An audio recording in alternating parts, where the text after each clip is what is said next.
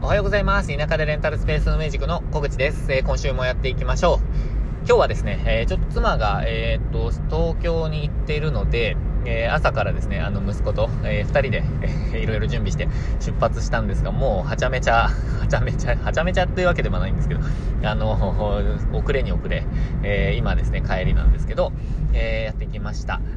もう本当に出発、出発、数秒前になんか、あの、おしっこ出てしまいまして、で、もうおむつじゃないので、えっと、幼稚園行くときはおむつじゃないので、もう大変な、え感じだったんですけど、で、えっと、着替えないと、えー、わめいておりまして、という感じの流れで今、を迎えております。えー、元気にやっていきたいと思います。まあ、なんか朝早くからですね、ちょっと起きてたので、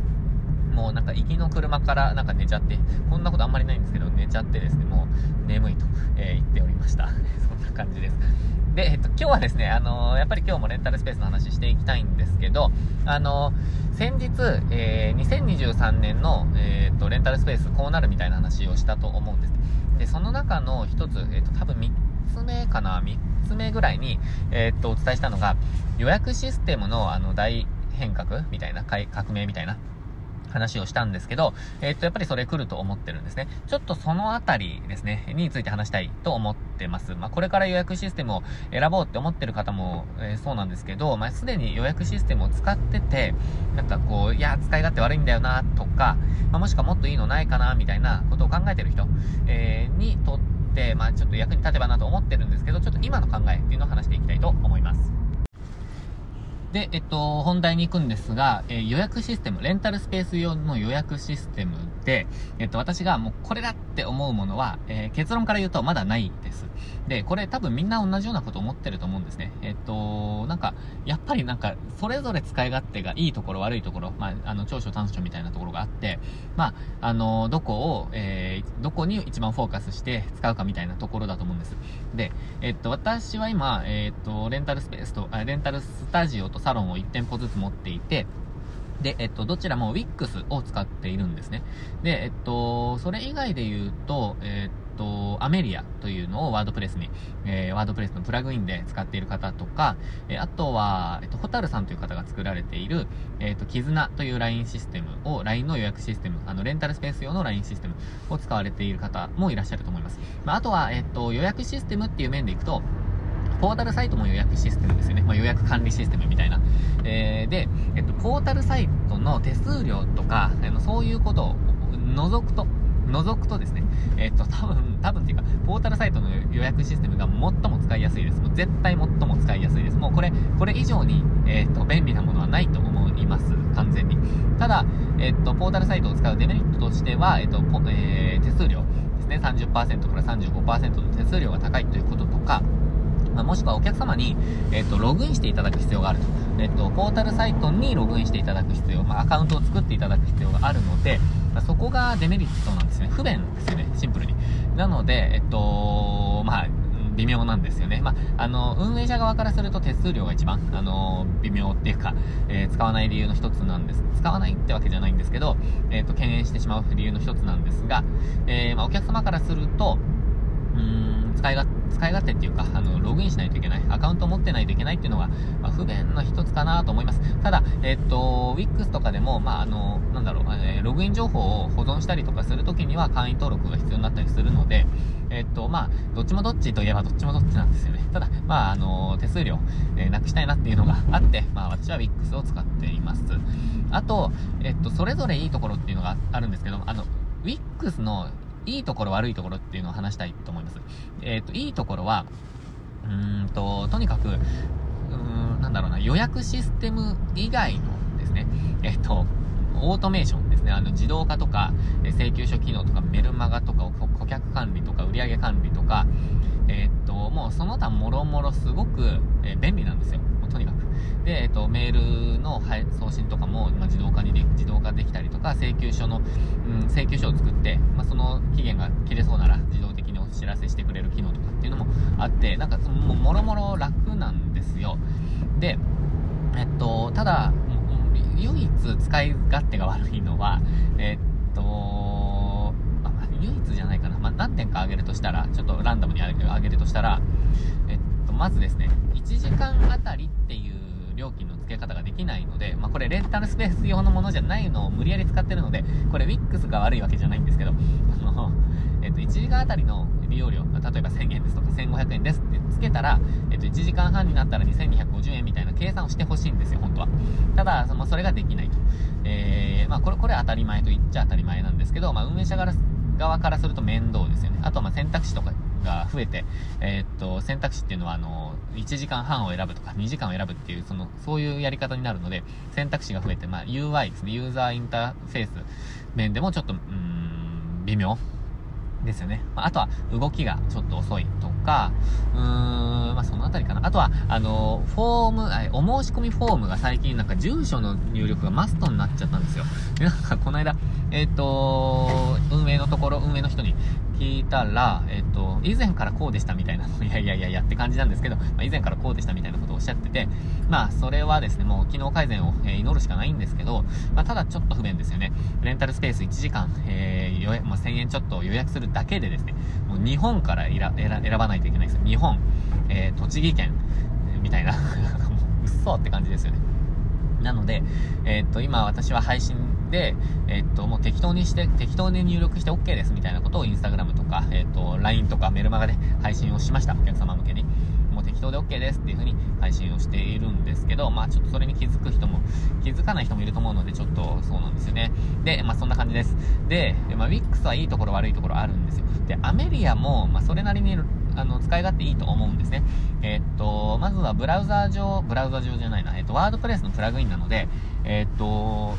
ホームページに埋め込めるんですよ。なので、えっと、まあ、ドメインが変わる変わらないとかっていうのは別に大した問題じゃないと思うんですけど、ただ、あの、画面遷移が少ないので、えっと、すごく、ま、使い勝手、使いやすさの面ではかなり高いと思います。えっと、そうなんですよね。なので、まあ、アメリアもいいと思うんですけど、私ってあんまりアメリアを信じてなくて、えっと、なんか顧客情報を自分のサイトにこう保管するっていうのがなんか嫌だなと、クレジットカード情報とか。なので、えっと、まあ、そうですね。なんかあんまり使いたくないなって思っているっていう感じです。えー、っと、あとはなんかエラーがたまに、たまにっていうかわかんないですけど、多いような印象があるので、うん、敬遠しちゃってますね。まあ、そんな感じなんですよね。で、えっと、絆、あ、うーん、そこまで行きましたよね。で、絆ですね。絆システムは、えっと、すごく便利だと思います。えっと、ただ、えっと、自分としては不便な点が2点、不便じゃないな。あまり使いたくないなと思ってる点が2点あります。もう UI とか最高だと思うんです。多分、多分ですよ。私、あの、使ってないのでわかんないんですけど、ただ、コンサル生の中で、えっと、それを導入している方がいらっしゃって、えっと、その設定の方法とかっていうのを見せてもらったんですね。あの、お手伝いの、お手伝いをもう兼ねて。で、えっと、まあ、設定画面とかちょっと詳しくは、なんだろう、なんかそこまでいじってないですけど、ただ、えっと、まずは、1点、えっと、利用料金がそんなに安くないんですよ。なんか8000いくらと9000円ぐらいだっただったり、プランによっては1万円以上のプランなんですよね。なので、まあ、1店舗2店舗ぐらいで運営している人にとってはちょっとそんなに、うん、ちょ、というか痛手かなって思うんですよ。あの、経費がかかりすぎ。これが5店舗とかになってくると、まあいいかなって感じすると思うんですね。えー、ただまあちょっと微妙かな、高いかなって思ってます。で、えっ、と、もう一つが、えっ、と、予約用の、まあ、LINE のシステムなんですけど、予約用の LINE アカウントを別で用意しないといけないので、えっ、と、なんていうんですか、あの、普通の、えっと、赤、公式アカウントと別で、えっと、予約用のアカウント作んなきゃいけないんですよ。なので、なんか、なんかそこも、なんかしっくりこないなって思うんですよね。なんか、予約の、予約のアカウントになんか遷移して戻ってみたいなことをやるんですけど、なんかそこが微妙なんですよね。なんか、うーんって感じです。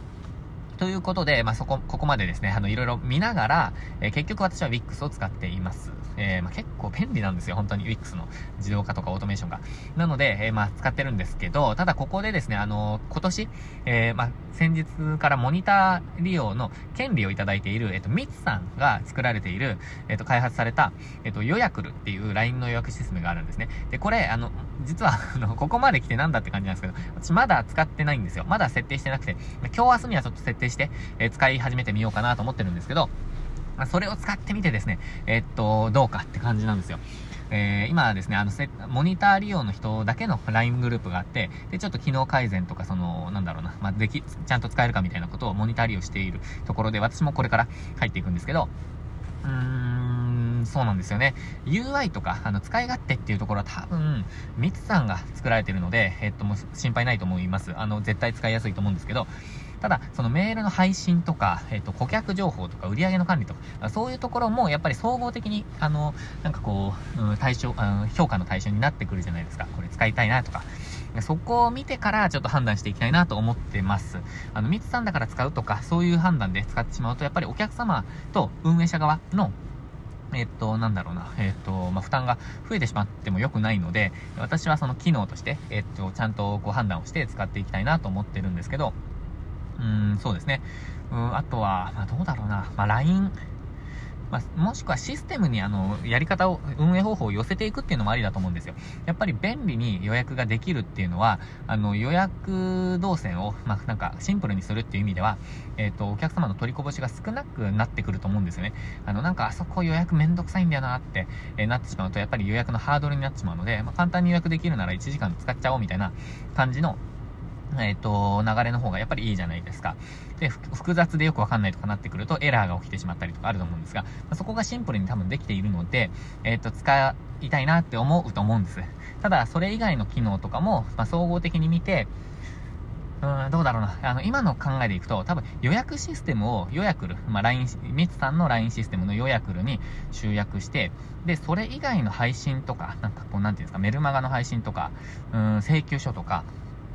請求書っていうのは定期利用のお客様への請求書ですね。とかは、うん、なんか、WIX の、WIX を使い、はじ、使い続けるんじゃないかなとか思ってるんですよね。どうかな。あとは、あの、メール通知ですよね。えっと、例えば、利用前の通知とか、利用中とか、利用後とかのメール通知まあ LINE でもいいんですけど、うん、どれぐらいそれができるかっていうところですね。なんかその機能、リクエストはしてたんですけど、実装されているかまだチェックしてないので、まあ、そのあたりチェックしてまた報告したいなと思ってます。で、すごく使い勝手がいいとなったら、いや、なんか他の選択肢多分なくなってくると思うんですよね。そうなると私は、あの、もう激推ししながらですね、なんかこう、設定方法のイベントとか、もしくは活用方法みたいなイベントが、まあ、開けたらいいかなとかちょっと思っています。まあ、やっぱりミツさん、えっ、と、お世話になりましたし、えっ、と、多分、なんていうんですかね、えっ、と、レンタルスペースの使い勝手の、その、追い求め方に関してはやっぱり誰にも負けてらっしゃらないと思うので、えっと、そこを応援させていただく意味でも、なんかこう、広められたらなと思います。というか、まあ、シンプルにあれですよね、便利なものを広めた方がいいと思うので、で、便利じゃないものは淘汰されていくべきだと思うので、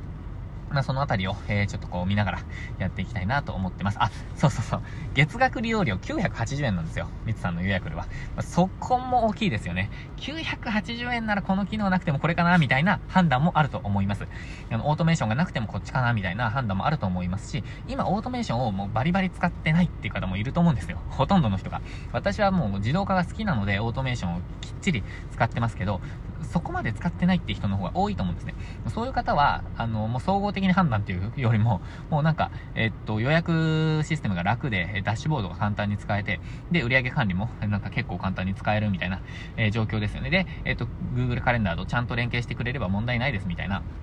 方の方が多いと思うので、まあ、多分、うん、選択肢1本になるんじゃないかなって感じがしますが、他の予約システムも多分今年、えっ、ー、と、いくつか出てくるはずなので、まあ、そこも総合的に見ていきましょうって話ですね。えー、ということで今日は、えっ、と、2013、2023年のレンタルスペースの予約システムどうなるかっていう話をしましたが、これ続報が 続報、えっ、と、続きがあると思うので、あると思うっていうか、あの、予約の、えー、モニター利用してみてっていう話が、えっ、と、今度多分できると思うので、また続報をお待ちください。ということで今日も最後までご視聴いただきましてありがとうございました。今日もチャレンジしながら一緒に頑張っていきましょう。